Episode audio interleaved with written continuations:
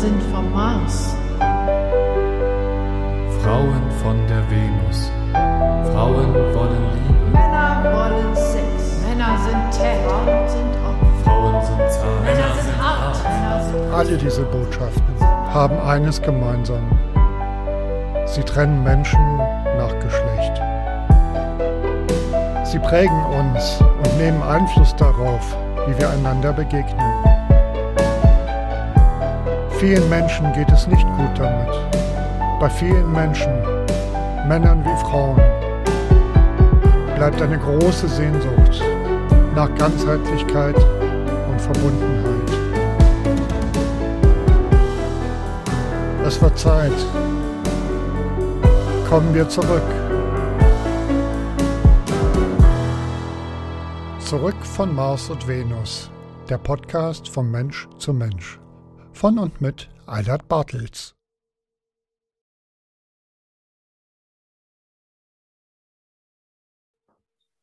Hallo, liebe Kaya.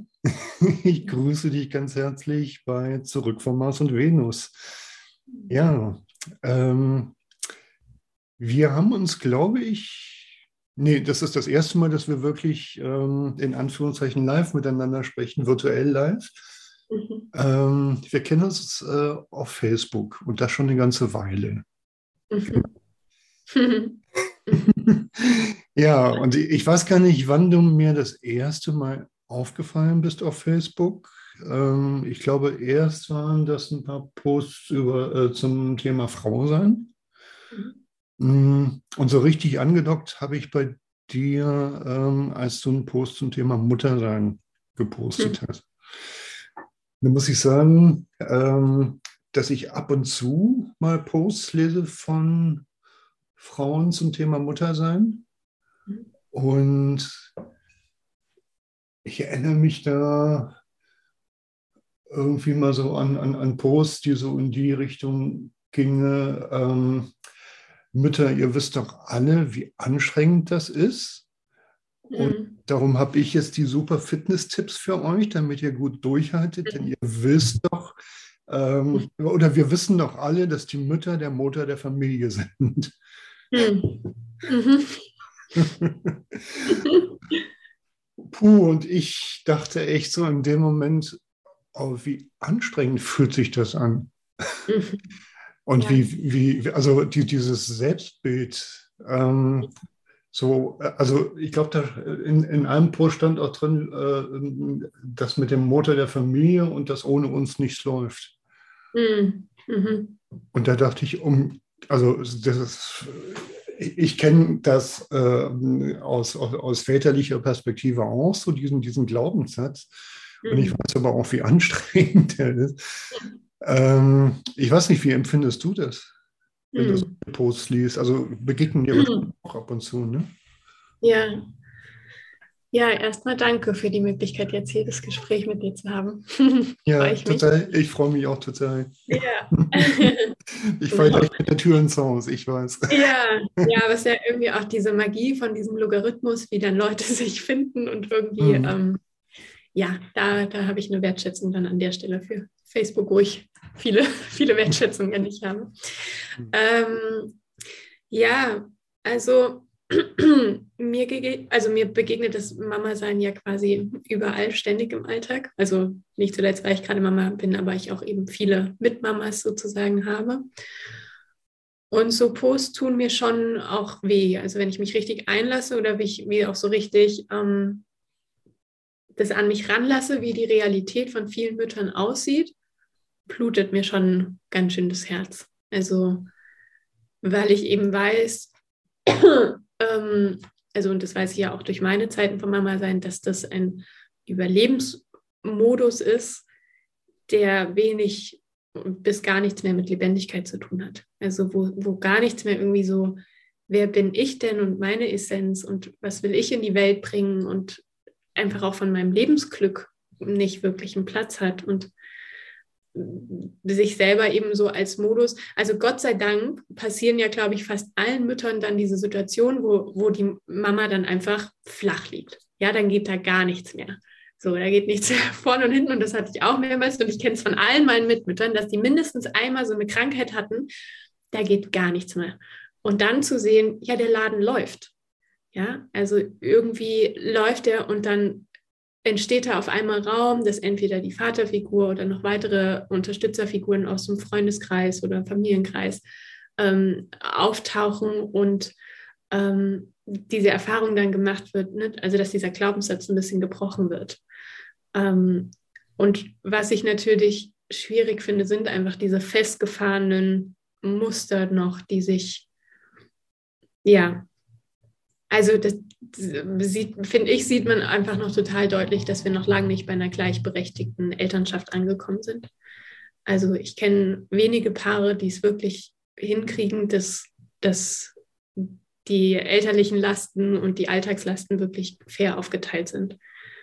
Und da frage ich mich aber eben manchmal, wie Mütter eben auch das noch bedingen. Ja, also wie, wie man, also, ne, und es ist jetzt schwierig, da so drüber zu reden, aber wie, wie manches einfach noch auch in sich mitgetragen wird, statt zu sagen, so und so will ich es nicht.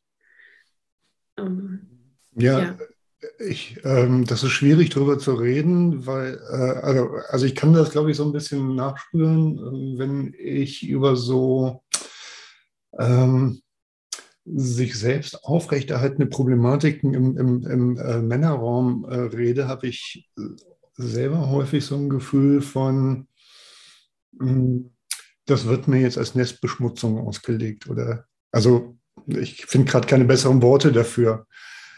Aber ähm, ist es so in etwa? Ja, also irgendwas fühlt sich nicht, nicht, nicht cool an, so darüber zu reden. Oder also, oder ich weiß gar nicht was.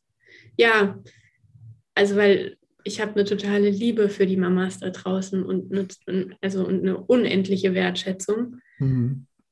Und manchmal gibt es aber noch wie was, für ich, wo ich mir einfach wirklich wünsche, also wo es mir, wo es mir so weh tut zu sehen, ähm, dass sie nicht für sich einstehen. Also, dass, dass, dass die Mütter sich so viel zurücknehmen und dann nicht doch einfach mal.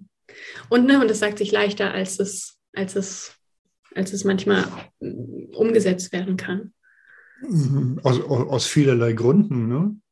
Total, da ist ja ein ganzer kultureller pff, Rattenschwanz, der da noch dran hängt. Ja, ja, ja, nee, also, also das, äh, das, das denke ich gerade, du hast eben schon das Stichwort Elternschaft angesprochen, hm, wo ich, während du sprachst, dann auch kurz überlegt habe, wie war das eigentlich bei Julika und mir? Also meine Kinder sind jetzt 20 äh, und fast 19.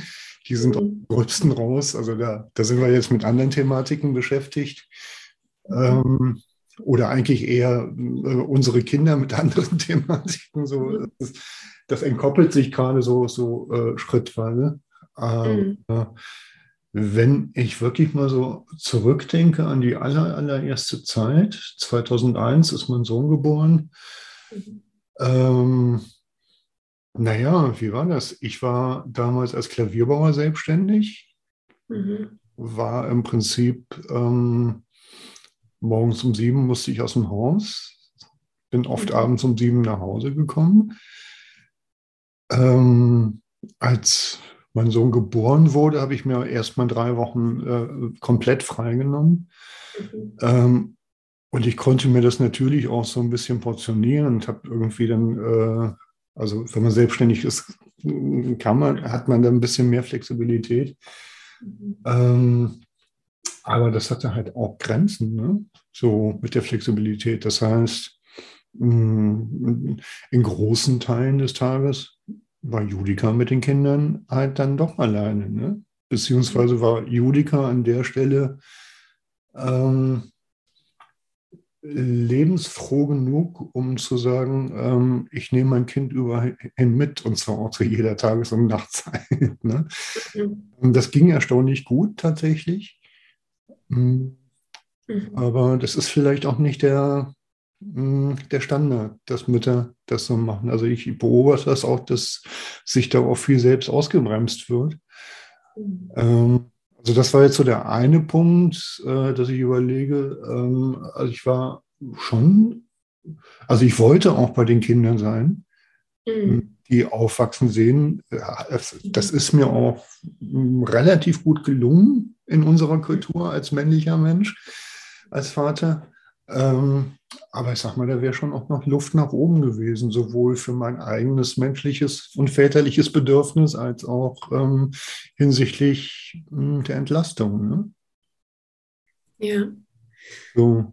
Und die andere Sache ist halt tatsächlich, ähm, die ich, ähm, ähm, die wir gerade eben schon so ein bisschen angetippt haben, dieses Kultur, diese kulturelle ähm, Selbstbeschränkung. So. Mhm. Also ich weiß nicht, du hast wahrscheinlich mitgekriegt, dass ich ein Männerbuch und ein Frauenbuch gemacht habe. So Ja. hier, Ja. das, das ist ja jetzt gerade irgendwie äh, im, im Dezember rausgekommen.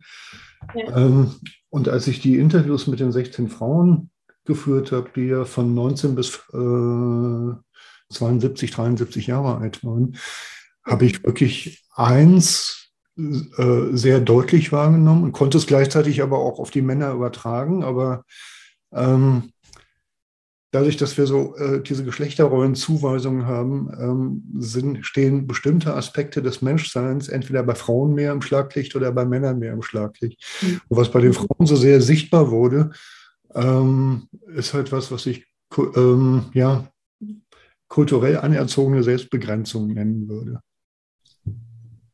Mhm. Also, mhm. Und ich glaube, das ist aber eine Gemeinsamkeit von wie, also die, die gibt es ja auch dann bei den Männern, Ja. ähm, Sternchen wie, also genau, eine, eine Selbstzurückhaltung, aber eben auch eine totale Selbstverneinung, nenne ich das, wie ne, so die, die verschiedensten Anteilen, die da in mir sind, einfach total zu verneinen. Und ich glaube, was halt wie so wichtig ist, also ich bin total, total toller und großer Fan von Selbstermächtigung und wie so da auch auszubrechen. Mhm. Und ich will aber nicht die Kräfte kleinreden, die da wirken, kulturell. Also, ne, und diese Prägung, die da wirken in diesen Geschlechterrollen, ähm, die ist eben auch, also, weil sonst hört sich so an, so von, ja, wie Frau, ähm, so, du machst, du machst nicht genug oder du, du, du kannst nicht genug dagegenhalten oder du bist dran schuld, ne? Mhm. Und, und das ist es ja gerade nicht. In diesen Kreislauf wollen wir ja nicht rein, Total, total, ja. von, boah, da, da sind wir und da eben auch sowohl Männer als auch Frauen sind wir total Betroffene von einem System, was uns ähm, einfach von Anfang an gebrainwashed hat. Also eine, eine Selbstverneinung und eine Selbstzurückhaltung ist ja in dieses System reingewachsen und steckt da ja drin ähm, sehr hartnäckig und zäh. Und da eben so, ja, si- sich da richtig ernst zu nehmen. Also, ne, weil wenn ich jetzt so schaue, einfach so strukturell, wie, wie es damals eben ja auch war von eine Frau konnte, also ne, wenn man jetzt einfach mal auf die Sachen guckt, von wo, wo kam das Geld her, wo, wie finanziere ich meine Familie und dann die ganzen Ungleichgewichte, die da eben waren. Ähm, und das sehe ich jetzt eben auch noch oft dann doch noch heute, wie die Frage wirklich am Geld sich aufhängt. Ähm, ja, irgendjemand muss arbeiten gehen und dann gibt es einfach wirklich noch viele Frauen, die immer, in der, also und die Realität sieht jetzt auch schon ganz anders aus. Es gibt ja auch total viele Frauen, die ähm, jetzt auch zum Beispiel als ähm, a- Alleineinkommens, also äh, wie heißt es, Breadwinner, so, also Hauptverdienerin sozusagen ähm, arbeiten. Aber es gibt eben auch noch echt viele, die das, die sich da noch nicht entdecken oder entfalten konnten. Mhm. So ganz, ja. Wobei ich jetzt gerade denke, ähm, also mir kam gerade, ähm, war das eine Statistik? Äh, Ich, ich hatte neulich ein Buch in den Händen von so, und da wird, und da kommt, jetzt komme ich auf den eigentlichen Punkt. Ähm, in diesem Buch gibt es eine Statistik, und da wurde also halt in dieser Statistik äh, in so einer Tabelle aufgeführt, wie viel Erwerbsarbeit ähm, beide tragen, wie viel äh, Haushaltsarbeit, also Familien, äh, Mhm. Care-Arbeit und alles, was dazugehört. Ähm, und das Ergebnis war, dass ähm, in Familien, wo beide arbeiten, unterm Strich beide mehr arbeiten Mhm. als vorher. Und das fand ich wirklich eigentlich eine ganz fatale Entwicklung, weil es ähm, eigentlich was, was Gutes äh, möchte, Mhm. Und ähm, offenbar in unserer Kultur, die immer noch auf ähm, profitables Wirtschaften ausgelegt ist und von der Wirtschaft bestimmt wird, ähm, mhm. am Ende dazu führt, dass wir alle ins Knie gefickt werden, um es mal auf gut Deutsch zu sagen. Und das finde ich tatsächlich, ähm, das würde ich mir echt noch anders wünschen. Muss ich sagen. Mhm. Ja. Ja. Ja, total. Mhm. Eltern ähm, waren ja nicht umsonst. Ja, ja. Ähm, aber wie kriegt man das hin? ja, also wir, wir versuchen es ja auch irgendwie so gut es geht. Ich merke schon, dass es wie ähm, dadurch, also wir sind auch beide berufstätig. Und ähm, also vor allem die Anfangszeit, wo es noch keine Kinderbetreuung gab. Jetzt mittlerweile sind wir in der Kinderbetreuung gut gelandet. Ähm, das macht natürlich einen Riesenunterschied. Ähm, ja, und ich, also ich, ich glaube ja wirklich, wie so ähm, die Grundvoraussetzung ist, dass man sich richtig so als Team zusammensetzt und zu schauen, wie können wir uns möglichst beide gut unterstützen, unsere Ressourcen erstens ehrlich einzuteilen, wirklich zu schauen, ja, wer kann was. Und das ist ja immer wieder fluktuierend. Also mal bin ich mehr in meiner Kraft, mal ist er mehr in seiner Kraft. Und da richtig als Team zu kooperieren und sich immer wieder größtmöglichst Pausen und Entlastungen zu schenken, wo es irgendwie nur geht. Ähm, und aber eben auch ehrlich hinzuschauen, so von wie wollen wir leben? Ja, wollen wir, brauchen wir, brauchen wir das viele Geld, um einen Lebensunterhalt irgendwie möglich zu machen? Oder können wir sagen, okay, wir haben ähm, unser Wert liegt so sehr daran, eben nicht so viel arbeiten zu müssen und dann notfalls eben Abstriche machen zu müssen beim Gehalt. Ähm, weil, also mein Wunsch ist es, mich auf 25 Stunden pro Woche einpendeln zu können und damit ähm, gut leben zu können. So, und, und damit alleine treffe ich ja schon eine Entscheidung, die so, die man radikal nennen könnte, wo ich mir denke, so Leute, das ist doch das einzig Sinnvolle. ähm, ja. Ja, ja. Das beschreibst du ganz ähnlich, wie Julika und ich das tatsächlich auch äh, versucht haben, so gut es uns möglich war. Mhm. Ich habe schon noch einige Jahre als Klavierbauer äh, Vollzeit gearbeitet. Ähm, aber Judika, die äh, ja Musiktherapeutin ist, ähm, hat eigentlich zwischenzeitlich auch Dozentin war in einem Institut für Musiktherapie. Ähm, ähm die hat eigentlich fast die ganze Zeit geschafft, wenigstens ein bisschen im Erwerbsleben zu bleiben, im selbstständigen Erwerbsleben. Mhm. Und dann hat sich das tatsächlich die letzten Jahre halt äh, auch immer mehr verändert. Aber das, was, was du beschreibst, äh, wirklich äh, sich immer wieder gemeinsam hinzusetzen und zu schauen, ähm, wie wollen wir das und ähm, wie tut es uns gut und wer von uns beiden ist gerade mehr in seiner Kraft. Also das finde ich auch schon mal total schön, das zu hören, ähm, ähm, dass, da, äh, dass das äh, eine fluide Größe ist, die einfach auch Wechseln unterworfen ist. Also sich so viel Menschlichkeit zuzugestehen, ähm, ja. sowohl als Vater als auch als Mutter, sowohl als äh, männlicher als auch als weiblicher Partnerin. Mhm. ähm, da die Lebendigkeit mit reinzunehmen, ähm, finde ich total wichtigen und schönen Aspekt. Mhm. Unter anderem auch, weil ich den Aspekt des, äh, des Vorbildlebens auch sehe. Mhm. So. Mhm. Ja. ja.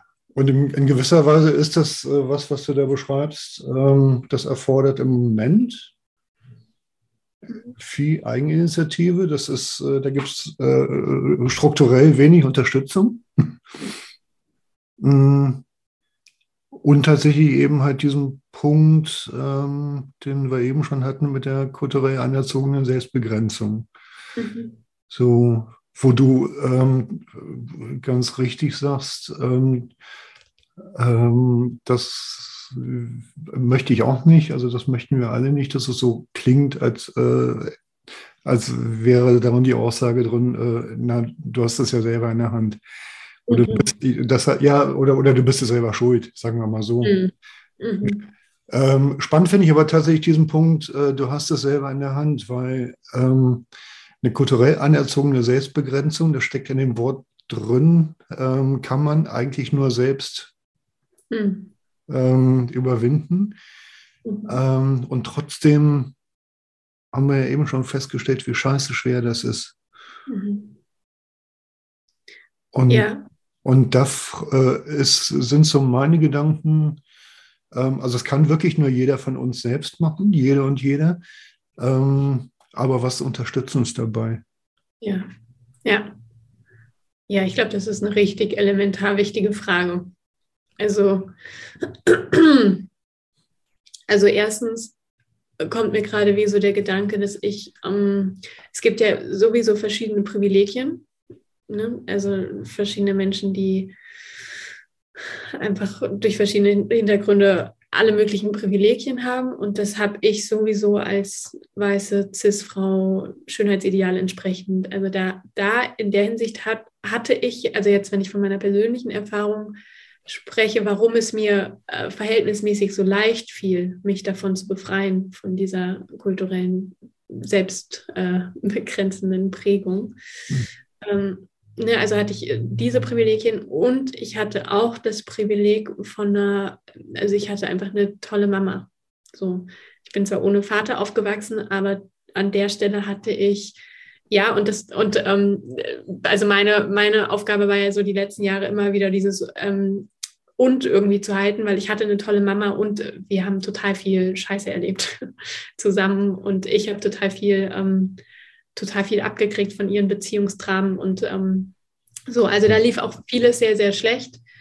Aber ich hatte in dem Sinne eine tolle Mama, die mich immer unterstützt hat, ja, die mir immer gesagt hat, hey, hör auf dein eigenes Herz, mach dein Ding. Ähm, so, und das war, ich glaube, das ist die Grundlage dafür, dass ich jetzt so sehr eigenständig meinen Weg gehen kann. Ähm, und ich glaube, dieses Jahr, was brauchen wir dafür? Wir brauchen Menschen, die uns mit Wohlwollen und einem wohlwollenden Blick immer wieder unterstützen, wir selbst zu sein.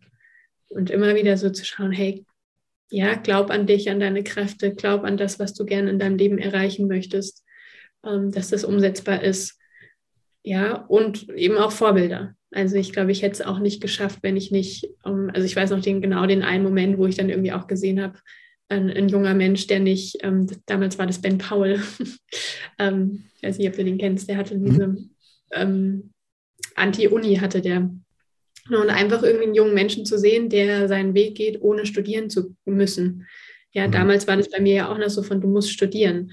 Ähm, und ich wollte nicht. Ja, meine Wahrheit war, ich hatte hatte jeden möglichen Studiengang, der vielleicht ein bisschen interessant für mich war, wusste ich so, das ist nicht mein Weg. Und ähm, genau, da jemanden zu haben, der das so vorlebt, das war natürlich total wichtig. Ähm, genau, also ja, Ja. Äh, nee, du, auf du jeden warst noch Fall was sagen. es braucht diesen Supportkreis, auf jeden Fall. Es braucht wie, es braucht eine neue Kultur. Ne? Und die habe ich mir, indem ich von der alten dann, indem ich in dem Moment, in dem ich gesagt habe, okay, ich gehe nicht studieren, Mhm. bin ich ja da so losgerissen und dann bin ich Menschen begegnet, die, die eine ganz eigene Kultur in sich tragen. Und dann, ne, so bin ich immer mehr, also und jetzt bin ich umgeben von Menschen, die ja, die ein total anderes Leben führen. Mhm. Also, Oh, schön. mhm. Würdest du sagen, deine Mama war ein Vorbild, was das angeht? Mm, Also meine Mama war kein tolles Beziehungsvorbild. ja, äh, da habe ich auf jeden Fall nichts gelernt. Also ähm, viel, viel Komisches gelernt.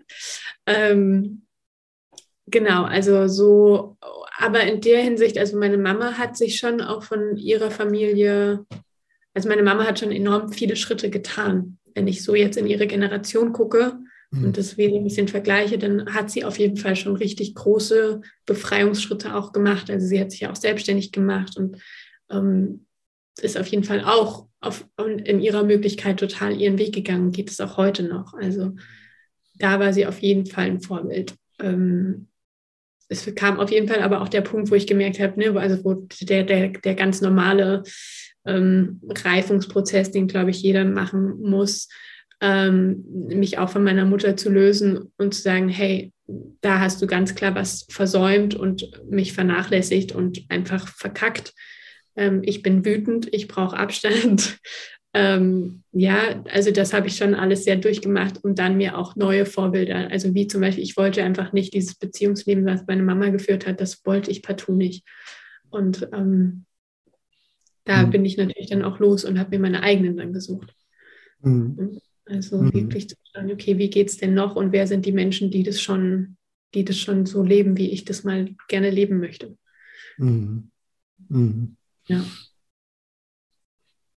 Ja. ja. Da kommt mir jetzt natürlich eine Frage, von der ich nicht weiß, ob wir sie drin lassen oder ob wir sie rausschneiden. Ja. Aber es interessiert mich gerade, ähm, wie, äh, wie ist deine Mutter mit dem Loslösungsprozess umgegangen? Also konntet ihr euch darüber austauschen? Ja, wir hatten tatsächlich, also ich mache hier so ein bisschen, weil meine Nase kribbelt. Mhm. ähm, genau, und das meine ich mit Privileg. Also das meinte ich mit, ich hatte eine Mutter, die hat mich nicht verlassen. Ja, die ist innerlich, also die hat mich emotional nie mhm. hängen gelassen. Mhm. Ja, die hat mich einfach so machen lassen und die hat auch meine Prozesse wie, und frag mich nicht, wie sie das hingekriegt hat. Mhm. ähm, aber sie ist so innerlich so da geblieben. Sie hat mir zugehört. Ich durfte wütend sein. Ich durfte weinen. Ich durfte, ich habe alles mit ihr in Kontakt. Also nur, ich habe das dann für mich erstmal aufgearbeitet mhm. und habe dann manche Stellen entdeckt, wo, wo dann so, wo mir die Augen geöffnet sind und ich dann erstmal, also ne, wir haben ja so eine Überidealisierung der Elternfiguren und da bin ich mhm. dann rausgekippt und dann sieht man irgendwie so ein bisschen echter, was eben alles nicht toll war. Mhm. Ähm, und das hat sie sehr gut nehmen können. Und da, dafür bin ich an der Stelle bin ich ihr total dankbar. Ja, dass sie wie ja. so, dass ich mich lösen durfte und gemerkt habe, okay, aber sie bleibt innerlich da. Und mhm. damit hatte ich, ne, das ist dann dieses Urvertrauen oder dieses, ich hatte einfach wie immer das Gefühl, so eine Rückenstärkung zu haben. So, und sie steht auch heute noch, ne, auch jetzt mit dem Thema, also offene Beziehung, vielleicht kommen wir da ja noch drauf. Ja, ja. Kann sie nicht, kann sie nicht ganz verstehen, hat sie total andere Meinung, aber sie mhm. unterstützt, steht hinter mir, sie bewertet mich nicht. Mhm. mhm. So, genau. Mhm. Ja, also was du gerade eben sagtest, hat mich tatsächlich äh, sehr berührt, weil ich das leider zu Lebzeiten mit meiner Mutter ähm, nicht erleben durfte, dass sie, du sagtest, äh, sie hat, hat Dinge auch zu sich genommen, ja. die von ihr kamen. Und das hat, hm, meine Mutter hat das in einen einzigen Satz gegossen, zwei Wochen vor ihrem Tod hat sie mal gesagt, dass ihr alle so lieb zu mir seid äh, bei allem, was ich euch angetan habe. Mhm. Das ist so der einzige Satz, den ich von meiner Mutter irgendwie habe. Ansonsten war es eher so, dass sie wissen wollte, was sie denn alles falsch gemacht hat. Ähm, und ich hatte einmal gesagt, weil es völlig unpassend war, du, da möchte ich mit dir gerade gar nicht drüber reden. Naja, aber dann mhm. könnte ich dir doch sagen, wie es gemeint war. So, mhm. da habe ich wirklich so gemerkt, dass das entzieht mir so wirklich den Boden unter den Füßen, ähm, um da überhaupt ähm, in Austausch gehen zu können. So, weil wenn, wenn meine Wahrnehmung äh, dann, dann wieder so zurechtgebogen wird, wie äh, ähm, dann, dann ist da einfach keine Grundlage für Austausch. Ähm, trotzdem hatte auch ich eine ganz, ganz liebevolle Mutter, die mir emotional wirklich viel Stütze und viel Halt auch gegeben hat. Ähm, ich glaube, ich habe selber auch ganz viele Eigenschaften meiner Mutter. Mhm. Und dann gibt es was, ähm, das ist mir sowohl äh, im Frauenbuch und auch über das Frauenbuch nochmal bewusst geworden, ähm, dass auch die Männer das eigentlich durch die Bank erzählen, dass sie ihre, ähm, dass es, dass sie ihre Mütter eigentlich, also dass da, äh, äh, dass sie ihre Mütter gar nicht so richtig als Mensch kennen, dass da immer noch irgendwie was ist, was sich anfühlt wie das, ähm, da komme ich nicht ran. Das ist, und ich habe irgendwie über meine eigene Mutter mal gesagt, da war, ganz viel Liebe, aber ich konnte nie spüren, wo die Liebe herkommt. Mhm. So. Und also diese ganze Thematik hat mich, ähm, äh, als ich die Fraueninterviews gemacht habe, wirklich. Sehr beschäftigt und ein Stück weit auch in die Ausheilung ähm, dieses äh, meines eigenen Mutterthemas gebracht, weil ich mir zumindest intuitiv so viele Aspekte des Menschseins erschließen konnte, mit denen meine Mutter sich mir gegenüber nicht gezeigt hat. Ja, ja.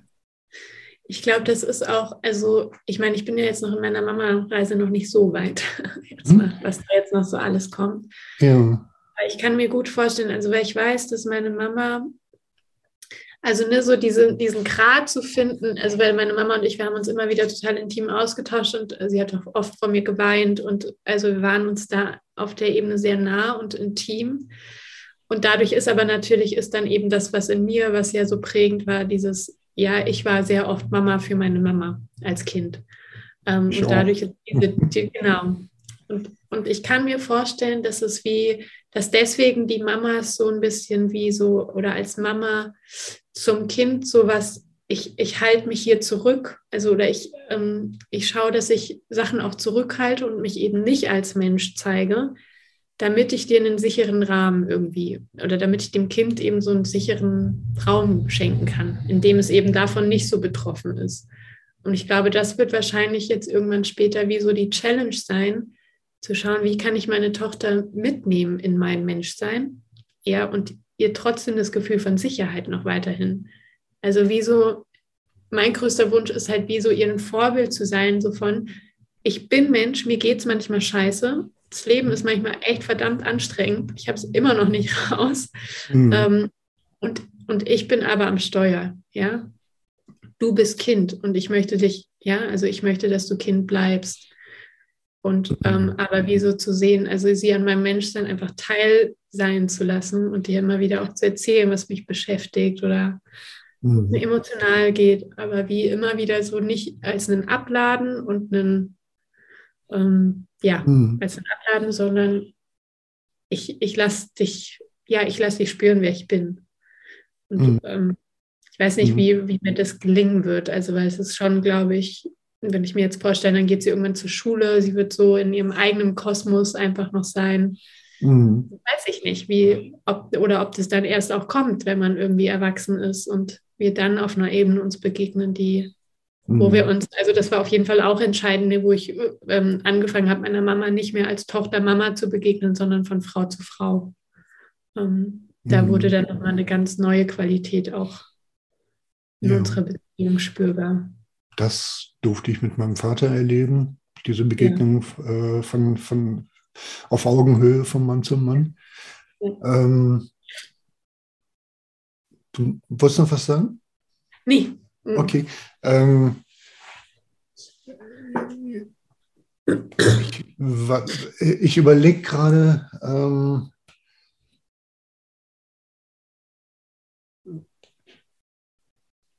du hattest gerade irgendwie gesagt, so, so äh, die, die eigene Last auf ein Kind abladen, du hast das anders ausgedrückt, so, so das vom Kind fernzuhalten. Ähm, ähm, das ist eine Sache. Aber ich glaube, das ist gar nicht mal das, was ich meine. Und ich, also ich wollte jetzt tatsächlich gerne mal, ähm, hatte ich ja eben schon mal angekündigt, diesen Post von dir ähm, mal kurz ähm, nach vorne holen. Ja. Und zwar hier den Post. Den hast Ja. du am 9. Mai 2021, also vor neun Monaten ungefähr geschrieben. Ne? Mhm. Ja, da war sie anderthalb ungefähr. Da war sie anderthalb. Und Also auf dem Bild ist sie jünger, aber ja, ja. ja. Und ähm, kannst du den kurz nochmal zusammenfassen oder soll man kurz vorlesen? Oder? Ich kann hier kurz, ja, hier steht ja, ich kenne, also das war so das Gefühl, wie so nach diesen anderthalb Jahren, dass ich wie richtig so, okay, jetzt, ne, also in der Anfangsphase ist ja diese Euphoriephase und hormonell geht da ja drunter und drüber und ähm, Mhm. die Anfangsphase ist ja auch anstrengend genug und äh, da habe ich auch mehrere emotionale Zusammenbrüche erlebt, also Hm. überhaupt dieses Finden. Und ähm, nach so anderthalb Jahren hatte ich das Gefühl, ah, okay, jetzt, jetzt bin ich irgendwie so ein bisschen gelandet im, im Mama-Sein. Manchmal habe ich das immer noch, jetzt immer noch nicht.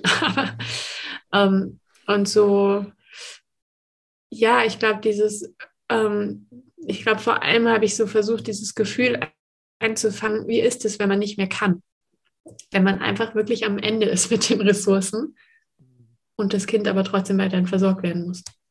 Und, und dieses Gefühl so von, also und das hat man, glaube ich, einfach oft in diesen ersten zwei Jahren. Jetzt mhm. gerade wird es deutlich weniger, aber äh, wirklich eigentlich so richtig, und das ist so ganz körperlich zu spüren, mein Körper kann nicht mehr. Es, es geht nicht. Ja. Und, äh, genau, diese innere Zerrissenheit. Diese innere Zerrissenheit, genau. Also ja.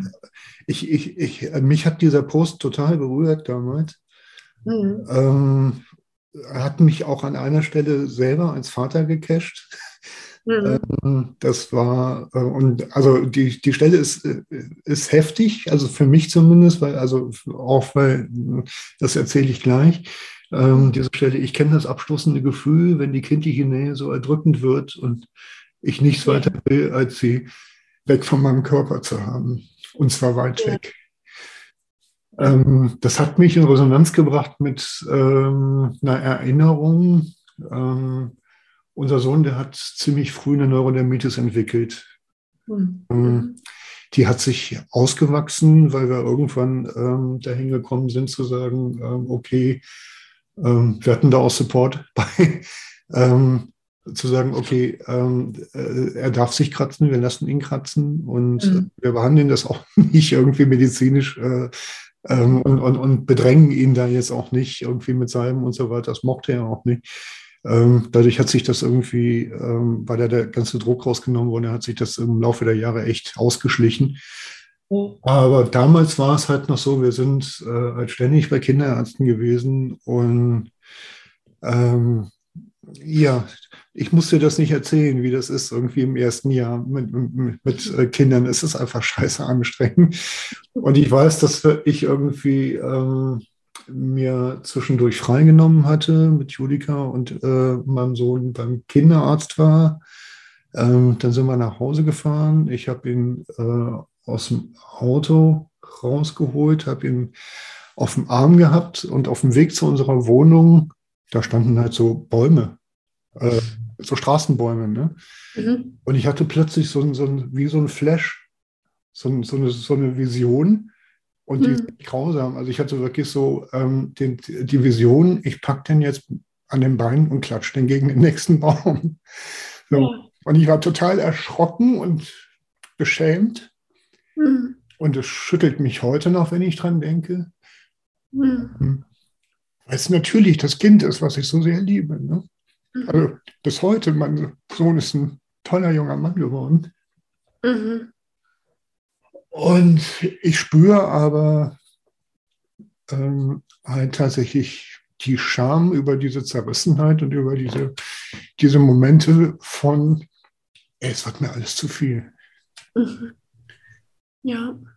Und mhm. ich war Jahre später mal, ähm, was nicht, David Schnarch sagt hier wahrscheinlich was, mhm.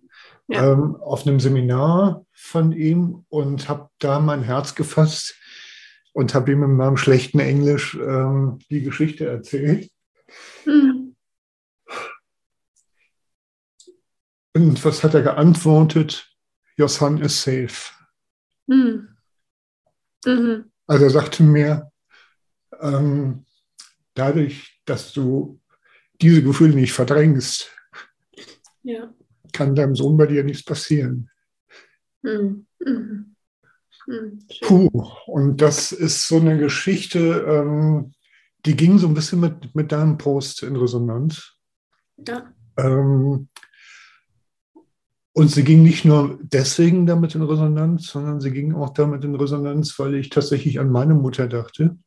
Mhm. Ähm, es, ich weiß, dass meine Mutter viel mit Depressionen zu tun hatte und vermutlich auch während, meiner, während sie mit mir schwanger war und dass sie auf die Welt kam, ging es ihr auch nicht gut. Ich bin dann die ersten sechs Wochen meines Lebens im Krankenhaus geblieben und kam dann zurück. Und es gibt ein Foto, wo ich frisch aus dem Krankenhaus zurück bin. Ähm, da schon äh, ein Flaschenkind, weil meiner Mutter auch die Milch wegblieb. Und mhm. sie die mir ohnehin auch nicht irgendwie ähm, direkt hätte geben dürfen, sondern damals war das 1968 halt wirklich nur irgendwie ähm, in die Säuglingsstation reinreichen. Ja. Die abgepumpte Milch. Also es war halt einfach damals äh, scheiße auf gut Deutsch. Ähm, und dieses Foto, als ich dann aus dem Krankenhaus nach sechs Wochen zurückkomme, ähm, da sieht meine Mutter so fertig aus. Hm. So. Und mir sagte mal mein Therapeut, hey, das war 1968, da war eine Fotografie noch wirklich ähm, was Besonderes. Da hat man eigentlich gelächelt. So. Und was er dann sagen wollte, ähm, zu sehen, wie, wie, äh, wie fertig deine Mutter war in dem Moment. So und, und wie wenig ähm, ja, sie oft äh, an der Stelle für mich da sein konnte. Aber das ist jetzt gar nicht der springende Punkt. Der springende Punkt, auf den ich hinaus will, ist, dass meine Mutter mir später immer erzählt hat, ähm, wie sehr sie sich gefreut hat, äh, dass ich doch gekommen bin und so weiter und so fort. Was sie sicherlich auch hat. Mhm. Ähm, aber all diese ähm, belastenden Erlebnisse, die hat sie komplett verborgen. Und warum mir das so wichtig ist zu erzählen, weil ich an der Stelle über deinen Post so sehr, sehr dankbar war, weil ich tatsächlich hinterher gedacht habe, ähm, Mann, ich bin jetzt 53 Jahre alt und ich habe erst dieses Frauenbuch machen müssen, um ein Gefühl dafür zu kriegen, wer, welcher Mensch meine Mutter gewesen sein könnte. Mhm. Und da sind wir jetzt gerade so, so bei dem Thema, ähm, was können wir, also was können wir dazu beitragen, ähm, diese kulturelle, ähm, kulturell anerzogene Selbstbegrenzung aufzulösen. Und da fand ich einfach deinen Post so unglaublich wertvoll, weil das, was du in diesem Post machst oder gemacht hast, ist, ähm, dich als authentischen Menschen zu zeigen. Mhm. Nicht und also das ist einfach auch was, was mir, äh, was ich so wertschätze, dass, äh, dass ich dir das auch sagen möchte, dass ich glaube, dass das, ähm, und das sage ich ein bisschen aus eigener Erfahrung einfach, ähm, ich glaube, dass das das Beste ist, was du für dein Kind auch tun kannst. Mhm. Dich genau auch damit nicht zu verbergen, halt zu sagen, hey, du bist mein Kind, ich liebe dich über alles, aber manchmal äh, war ich echt am Limit. Ja, So. ja. Ich erinnere mich, dass ich meine beiden Kinder mal in Zeitlupe, also ich hätte die natürlich nie wirklich an die Wand geklatscht, aber einmal, da waren die so, weiß ich nicht, sechs und acht oder, oder acht und äh, sechs und vier, ich weiß es nicht mehr genau, irgendwie in den Dreh. Da habe ich gesagt, oh, ich könnte euch echt an die Wand klatschen. Und dann habe ich so erst meinen Sohn genommen und Zeitlupe. Und wir haben total gelacht. Dann habe ich meinen Sohn Ja. abgesetzt, meine Tochter genommen. So. Ja. Und, Cool. Ja, Aber da war das dann wenigstens mal raus. ja. Und so ein Ventil braucht es so doll. Und ich glaube, also danke, danke für die Wertschätzung und fürs Teilen. Das hat mich total berührt, aber genau das ist es, glaube ich, dieses Verschweigen und dieses nicht drüber sprechen, wie sehr wir an Limit sind und was das mit uns macht, psychisch, mit den Ressourcen. Und ich kann dir sagen, ich hatte auch so Fantasien. Ja, also wie so, Ja, kann ich mir vorstellen. und ich kenne viele Mütter, die, die das haben. Und ähm, für mich war es was immer wieder so wichtig, diese Aggression, die ich spüre, dass die da sein darf und dass ich mich damit nicht verneine. Und, und eben auch, als mein Partner und ich, was ich wisse, sobald das Kind geschlafen hat, haben wir dann auch wirklich, wir haben einen Raum aufgemacht, wo wir uns, wo wir einfach wussten, okay, wir sind hier sicher und können wir mal so richtig Dampf ablassen.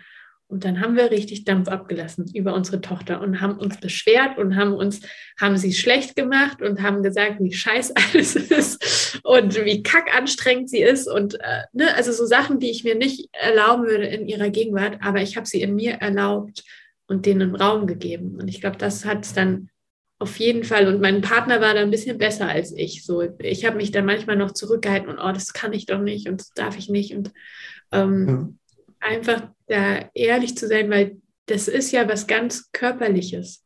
Also Aggression vor allem ist ja was ganz, dagegen kann ich nicht ankämpfen. Und also mich hat es berührt, was dann David Schnarch da geantwortet hat mit, äh, Sicherheit kommt, also auch eine Aggression kann, kann eine Sicherheit geben, indem wir sie eben beantworten oder also indem wir sie da sein lassen und ja. nicht verneinen. Sobald wir sie verneinen, wird sie ja zur Schattenaggression und dann wird es dann wird's gefährlich. Aber wird gefährlich, ja. Ja. ja. ja. Und ich total schön. Ja. Ja.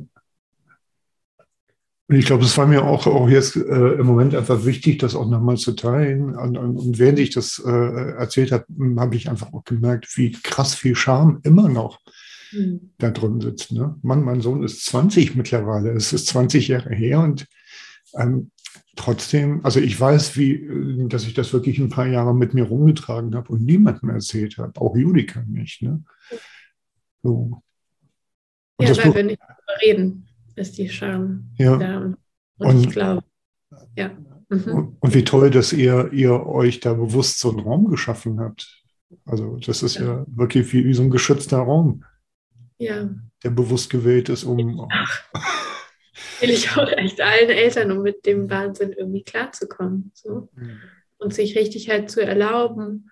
Natürlich ist es schön, wenn es nicht in der Anwesenheit von, vom Kind passiert, aber ich habe mein Kind auch mal als es irgendwie, äh, da habe ich mich auch dann für geschämt, als, ähm, was war das, sie hat irgendwie geschrien oder keine Ahnung und ich war voll am Limit, ich war alleine mit ihr und ich habe sie ein bisschen zu doll aufs Bett geworfen. Also ich habe mhm. sie wirklich, sie ist weich gefallen, es war nicht, aber es war wirklich ein Impuls, der war zu doll. Mhm. Und da, natürlich kann ich mich dafür fertig machen, aber wem bringt's? Ja, das ist, das wäre ja dann noch viel schlimmer für meine Tochter, wenn sie sieht, dann bin ich ja noch weniger da als, als erwachsene Person. Und ähm, in solchen Momenten habe ich halt echt mittlerweile, glaube ich, ganz gut so meinen mitfühlenden Muskel, also mein Selbstmitgefühl, mhm. wirklich trainiert, um wirklich schnell den Switch hinzukommen. Also, hin, also mitzukriegen, wann ich anfange, mich dafür selbst schlecht zu machen oder zu schämen und wirklich mhm. zu sagen, okay, ich bin gerade so am Limit, ich, verzeih, ich, ich muss mir das jetzt verzeihen. Es hilft jetzt nichts, noch härter mit mir zu sein. Weil mhm. es ist gerade eine verdammt herausfordernde Situation. Ähm, ich tue mein Bestes. Ja, und also ich glaube, was es eben, was es bräuchte an der Stelle, ist, dass wir noch ehrlicher den Müttern zuhören, wie schlimm es manchmal wirklich ist. Also diese Momente, genauso ranzusummen, diese Momente so von, wie schlimm das ist, wenn das Kind nach drei, vier, fünf Stunden nicht aufhört zu weinen. Ja, was, also und was dann in einem passiert und ähm, wie schlimm das ist, wenn man zehn Tage, 20, 30, fünf, sechs Monate am Stück nicht richtig durchgeschlafen hat. So, und das nicht zu beschönigen und da irgendwie, ja, Mama sein ist halt anstrengend, ähm, sondern da richtig das an uns ranzulassen. Ähm, dass, dass, die, dass es eben nicht in so ein Versch Verschweigen ich, ich muss, ich darf das nicht mit der Welt teilen, wie schlimm es mir hier gerade geht. So, weil dann, ja, dann, dann kommt man halt auch nicht raus. Oder, also, oder, ja, dann verkrampft sich einfach alles oder bleibt stecken. Absolut, absolut. Und mh, mm, als Vater breche ich es natürlich auch eine Lanze, Lanze dafür, dass äh, Väter das auch dürfen.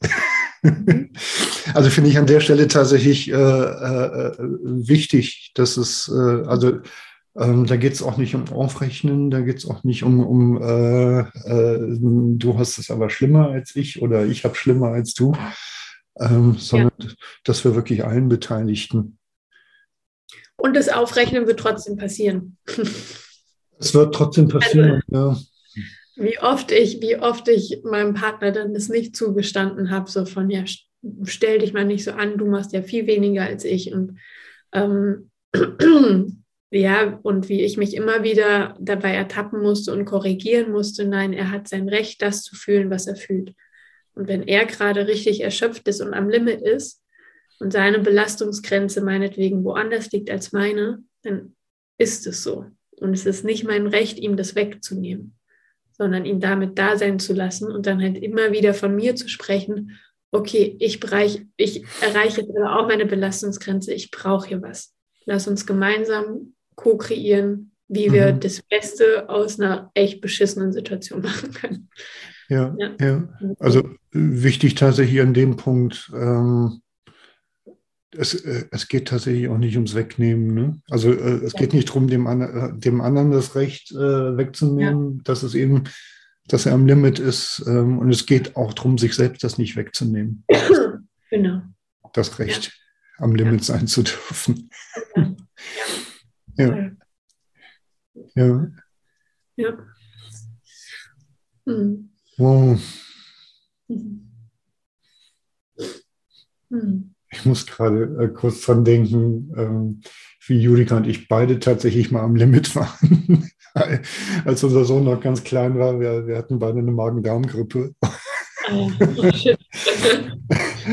Und wir, la- wir saßen äh, jeder auf, einer, auf seiner Seite äh, äh, auf dem Bett mit dem Topf vor sich, wo wir reingereiert haben. Und unser Sohn saß dazwischen und hat gelacht, weil er das nicht kapiert hat. ja. und das war wirklich, das war witzig. Wir waren alle, wir waren beide total am Limit. Uns ging es beide Ja. äh, äh, wortwörtlich kotzübel und wir mussten gleichzeitig lachen, weil unser Sohn zwischen uns saß und gelacht hat. Ja. Das sind kostbare Momente. Ja, tatsächlich. Mhm. Ja. Auch oft. Manchmal ist Humor das einzig letzte, also wo dann Humor die kraftvollste Ressource wird. Hm. Ja, wo wir dann so drüber lachen können, wie sich das dann wieder aufbaut oder ja. Mhm. Kraftvolle Ressource ist, glaube ich, ein gutes Stichwort, um nochmal den Schlenker hinzukriegen zu dem anderen Thema, was ich wenigstens mit dir kurz noch anreißen möchte, weil es eigentlich dann äh, momentanes Arbeitsfeld ist, ne, in dem du dich umtust, das Thema offene Beziehungen. Ja. Was ja auch für Eltern durchaus ein Thema sein kann. Ja, wenn man es will. Mir ist immer wichtig, wieso, wieso, nur weil ich das mache und lebe und es ja schon immer mehr so ein bisschen, es gibt immer mehr Menschen, die sich dafür interessieren und es ist trotzdem immer wieder eine Frage so von, willst du das oder willst du es nicht? Also da appelliere ich immer wieder sehr daran, einfach immer wieder richtig reinzuspüren, wäre das ein Modell, was für dich in Frage käme? Hm. Und was bräuchtest du, dass es dir gut dabei geht? Das Dass am Ende wirklich eine Ressource dabei rauskommt und nicht ein Ressourcenkiller. ja. Ne?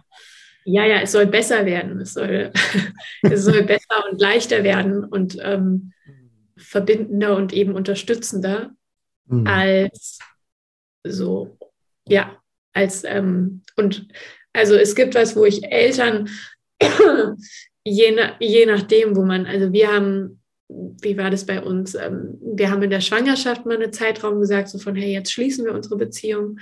Und dann auch ähm, ganz klar in der ersten Zeit, ja, also in der ersten Zeit, wo unsere Tochter kleiner war, haben wir auch gesagt, so von, hey, wir äh, sind überwiegend geschlossen. Und wenn mal was war, dann haben wir immer noch vielleicht mal drauf geguckt und ähm, Hm. vielleicht mal was Kleines irgendwie ausgelebt. Ähm, genau, aber sonst, also was ich zum Beispiel, was äh, vor allem jetzt, wenn ich auf offene Beziehungen und Elternschaft gucke, ist wie meine oberste Priorität, ja, ist, dass unser Familiensystem ein sicherer Raum ist. Und das Mhm. heißt, dass ich auch das anpasse, was ich mit jetzt mit meinem Partner innerhalb dieser offenen Beziehung erlebe, dass wir gerade, weil wir einfach noch in einer sehr sensiblen Phase mit unserer Tochter sind, und ich glaube, das hält bis drei, vier vielleicht auch an, ähm, so, dass wir sagen, wir passen das dem an. Also es, es gibt einfach ganz klare Vereinbarungen. Ähm, wir machen jetzt nichts Abenteuerliches, was unsere Nervensysteme total flatterig und irgendwie unsere Bindung ähm, bedroht. Total wichtig, ja. Genau, weil das einfach gerade das Allerwichtigste ist für unsere Tochter und, und auch für uns sowieso. Und es wird auch so bleiben. Also wir haben einfach so ganz klar, also wir führen eine ganz klare hierarchische Beziehung. Das heißt, wir sind eine Hauptbeziehung. Wir kommunizieren das sehr klar zu allen anderen Dritten oder Vierten, Mhm. ähm, dass, wir, dass wir ein geschlossenes Familiensystem sind, dass das Mhm. erstmal so bleibt. Genau. Und da unterstütze ich jetzt eben immer mehr Menschen, ähm, eben alternative Beziehungskonzepte für sich irgendwie zu erforschen und wie so einen Geschmack zu kriegen, was, was braucht es denn an Beziehungsfähigkeiten? Also, und mhm. das deckt sich auch mit allen anderen Beziehungsformen, also auch für eine monogame und Polybeziehung braucht man die gleichen Beziehungsfähigkeiten und einfach so einen Geschmack zu kriegen, so von wie, wie kann auch eine offene Beziehung die gleiche Qualität an Sicherheit und Geborgenheit und auch an Exklusivität eben ähm, auch eben in einem offenen Konzept gelebt werden. Äh, genau, und da unterstütze ich einfach Menschen jetzt mehr und mehr dabei. Mhm. Ja. Wow, ja. Ja, ich finde das, äh, finde das spannend und ich habe es total ähm, gemocht, ähm, in Posts von dir zu lesen. Und ich glaube, es steht auch auf deiner Webseite der Begriff nicht monogame Beziehung. Mhm. Mhm. Ja. Weil ich das tatsächlich nochmal einen Unterschied finde äh, zu dem Begriff offene Beziehung mhm. und auch zu dem Begriff Polyamor oder polyamore Beziehung. Ähm, und ich jetzt echt so überlege, Julika und ich sind ja seit 32 Jahren, ähm, sind wir ein Paar, verheiratet seit 25 Jahren. Mhm. Und nach 20 Jahren Partnerschaft äh, sind wir dann halt irgendwann mal so krass in der Krise gelandet. Ne? Das könnte ich jetzt äh, sehr ausholen, womit das zusammenhing. Das, äh, äh einmal äh, haben wir beide halt unsere biografischen Prägungen mitgebracht, die da wie in allen Beziehungen halt einfach äh, wie Zahnräder ineinander greifen. Mm dann würde ich von meiner Seite aus sagen, ähm, gab es äh, einfach eine äh, Bedürftigkeit aus einem Mangel an Selbstliebe heraus, die ähm, dazu geführt hat, dass wir im Verlauf von 20 Jahren an einen Punkt kamen, wo wir eigentlich kaum noch Sex miteinander hatten.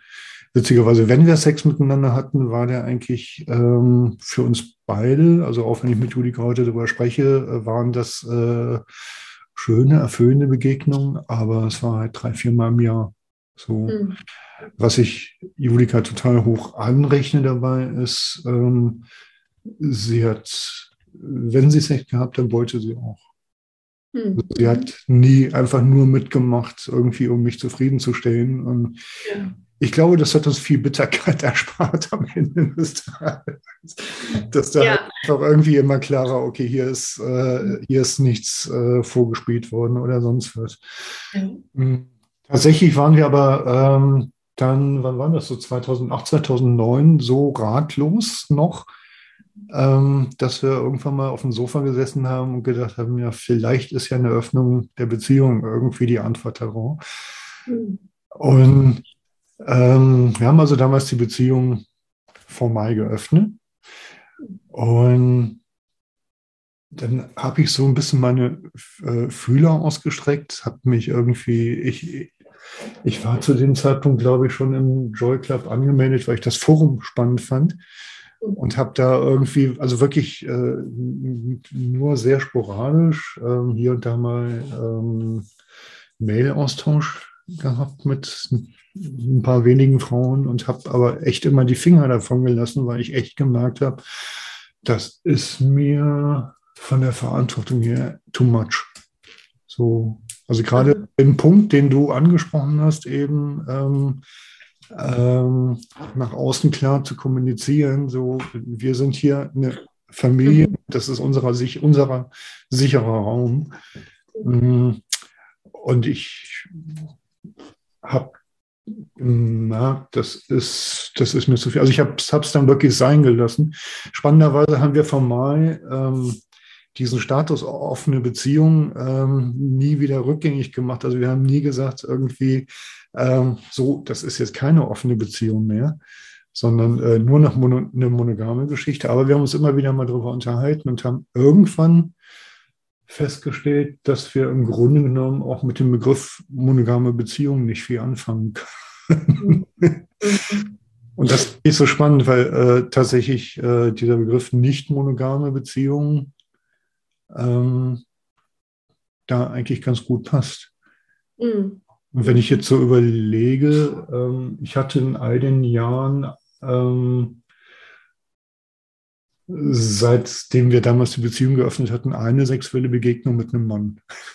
Mhm. So, das war ein, war ein Freund, wo irgendwie halt äh, klar war, okay, wir gönnen uns jetzt irgendwie den Zeitraum äh, an, an einem Samstagabend das, äh, die paar Stunden und wenn, wenn äh, dieser Raum geschlossen ist, ähm, dann ist der Raum geschlossen. Ja. So. Ja. War natürlich dann spannend, äh, wie geht es hinterher weiter und es war aber tatsächlich so, ähm, die Freundschaft lief ganz normal weiter wie vorher auch.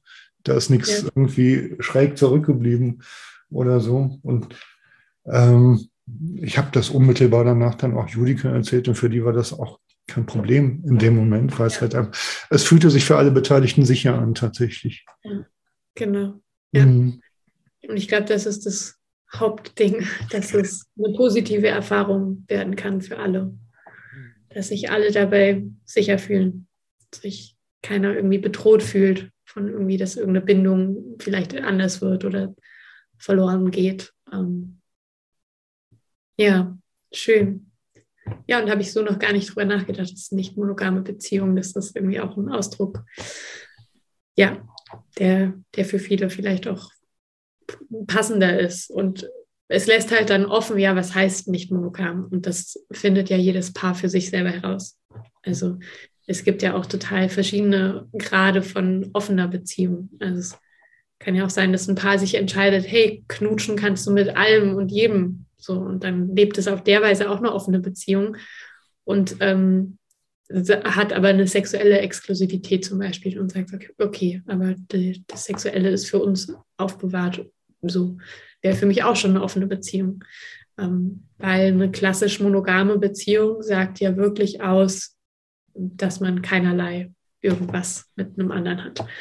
Ähm, und ich glaube, das ist auf jeden Fall dran, dass das abgelöst wird.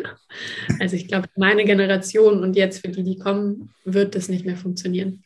Dafür arbeiten wir zu sehr unsere Sexualität auf, also vor allem auch, glaube ich, wir Frauen und die Männer auch. Mhm. Ähm, dafür wird es viel zu sehr wichtig, uns, wenn wir uns auch als Feministin bezeichnen, uns auch als ähm, sexuell befreite Frau zu fühlen. Und dafür wird die Monogamie zu eng sein in den nächsten Jahren. Und ähm, genau. Und dadurch, dass es uns aber einfach weiterhin noch so ein neues Feld ist, uns da eben auch nicht so tolle Vorbilder gibt oder also es gibt tolle Vorbilder, aber noch nicht so flächendeckend vielleicht. Ähm, genau. Habe ich es mir da irgendwie so zur Aufgabe gemacht. Ja, einfach weil ich jetzt irgendwie jetzt mit meinem Partner irgendwie echt einfach die Erfahrung mache, das kann genauso gut funktionieren. Also jetzt so gerade hat mein Partner ein Date mit, mit seiner Liebste. Ja, und ich bin irgendwie am Arbeiten und ähm, es ist für uns beide total unterstützend. Ich habe hier ein bisschen mehr meinen freien Raum. Er hat einen nahen Kontakt. Ähm, genau. Mhm. Das funktioniert für uns einfach total gut. Und wir haben sehr klare Abmachungen, sehr klare Grenzen. Äh, das Mhm. braucht natürlich auch total. Mhm. Genau. Das heißt, dass du deinen freien Raum auch wertschätzen kannst und dich dann nicht leer fühlst, ne? da sind wir ja. ja, ja. ich brauche das. Ich, äh, es ist mein heiliger Raum, den ich sehr genieße. Und ich brauche den regelmäßig. Es gab eine Zeit, wo wir den eben zu wenig hatten, als wir zu nah beieinander waren. Und ich werde garstig, wenn ich den nicht kriege. ich Ja. werde äh, eine angenehme Beziehungspartnerin, wenn ich nicht Mhm. meine allein kriege. Das geht mir mittlerweile so und tatsächlich äh, habe ich früher meinen eigenen freien Raum nicht wertgeschätzt. Darum, Mhm. ähm, Ja. also, klar, dieses, dieses Selbstliebe-Thema, ne? Das ist, Ja. Ja. ja, ja, du hast mir eine Stunde deines freien Raums geschenkt. Ja, Ich danke dir von Herzen dafür. Ich danke dir. freue mich sehr darüber, dass wir dieses Gespräch führen konnten. Und ich glaube auch, dass es wichtig ist, dass wir dieses Gespräch geführt haben, um tatsächlich ähm, auf diese Aspekte des Mutterseins, des Elternseins, also ich, ich äh, erlebe, habe das ja auch erlebt als Vater aus einer anderen Perspektive, mit anderen Herausforderungen. Aber gerade dieses Ding am Limit sein, ähm, die Nähe des Kindes nicht zu ertragen. Ähm, ja. Das obwohl man es über, bis über beide Ohren von ganzem Herzen liebt, dass das gleichzeitig sein darf, ohne weggedrückt werden zu müssen. Ja. Hm. Dass wir darüber gesprochen wird, das finde ich mindestens ebenso wichtig wie das über das Thema sexuelle Exklusivität. Wie sinnvoll ist das in der heutigen Zeit ne? Mhm. gesprochen hm. wird? Ja, vielen, vielen Dank auch eine große Wertschätzung nochmal an deine Arbeit. Dankeschön. Umsetzt. Hm. Ja. Kaya, hab noch einen schönen Tag. Danke. Du vielen, auch. vielen lieben Dank. Bis bald. Tschüss. Tschüss. Komm gut in den Tag rein. Du auch.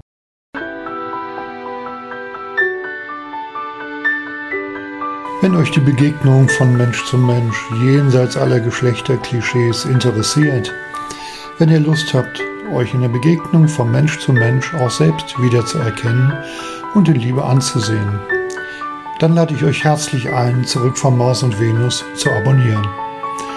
Oder ihr schaut auf meine Webseite Männerfrauen wir sind Menschen.de. Den Link findet ihr auch in den Show Notes.